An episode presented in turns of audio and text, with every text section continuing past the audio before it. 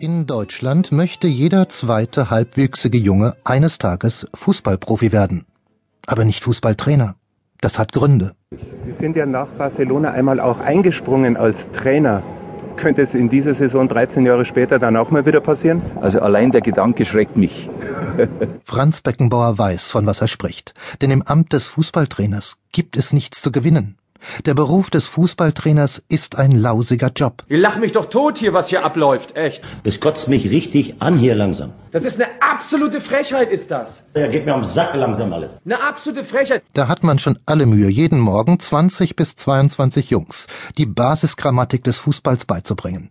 Ball spielen, Ball stoppen, Querpass, Steilpass und macht das mit viel Geduld und Einfühlungsvermögen für die fragile Psyche von heranwachsenden Millionären. Wir sind doch mit den Gedanken gar nicht dabei! Motiviert sie mit aufmunternden Worten. Nein, ich zuck nicht! Scheiße ist es! Hat immer einen lockeren Spruch auf den Lippen, denn die Jungs wollen ja bei aller Plackerei ein bisschen Spaß haben. Dann sind wir nicht beim Training mit den Gedanken! Da redet man mit Engelszungen auf sie ein. Gehen wir sofort Nürnberg! Da können wir das machen!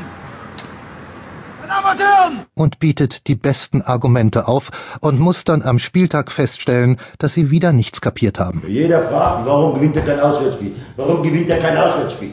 Ich kann's nicht mehr hören. Und muss erkennen, dass die Buben wohl lieber im Bett geblieben wären. Weicheier in der heutigen Zeit als Fußballer muss ich wirklich mich kaputt lachen. Weil jedes kleine Bewegchen, da fassen sie ans Knie. Oder sowieso nur denken, dass ein Fußballspiel das lästige Vorgeplänkel zum Skatabend danach ist. Allerdolze, dann ist das Spiel vorbei und dann, dann werden schon wieder lacht der und der. Ich habe acht Tage geweint nach solchen, nach solchen Spielen. Und dann kriegt der Trainer zu allem Überfluss auch noch Prügel von der Presse. Das ist respektlos ohne Ende. Ja? Da kann man Thomas Doll, einst Borussia Dortmund, nur verstehen, wenn ihm die Hutschnur platzt. Und das ist das, was mich so ärgert. Ja? Gut, aber was denn jetzt genau? Jeden Tag wird einem ins Gesicht, ins Gesicht gelächelt. und der und der und dann wird dir jedes Mal, werden die Knüppel irgendwo reingeworfen. Ich finde es immer wieder beschissen. Dass wir in der Bundesliga nicht gut stehen und auch nicht gut gespielt haben, einige Spiele, das wissen wir. Aber dass man nicht mal anfängt und sagt, hey, geile Kiste, internationaler Fußball, Finale, gut aus der, gut, gut, gut aus der Affäre gezogen. Nein, es geht nur. Nur? Nur. Was, wenn man was Schlechtes sehen will, sieht man was Schlechtes.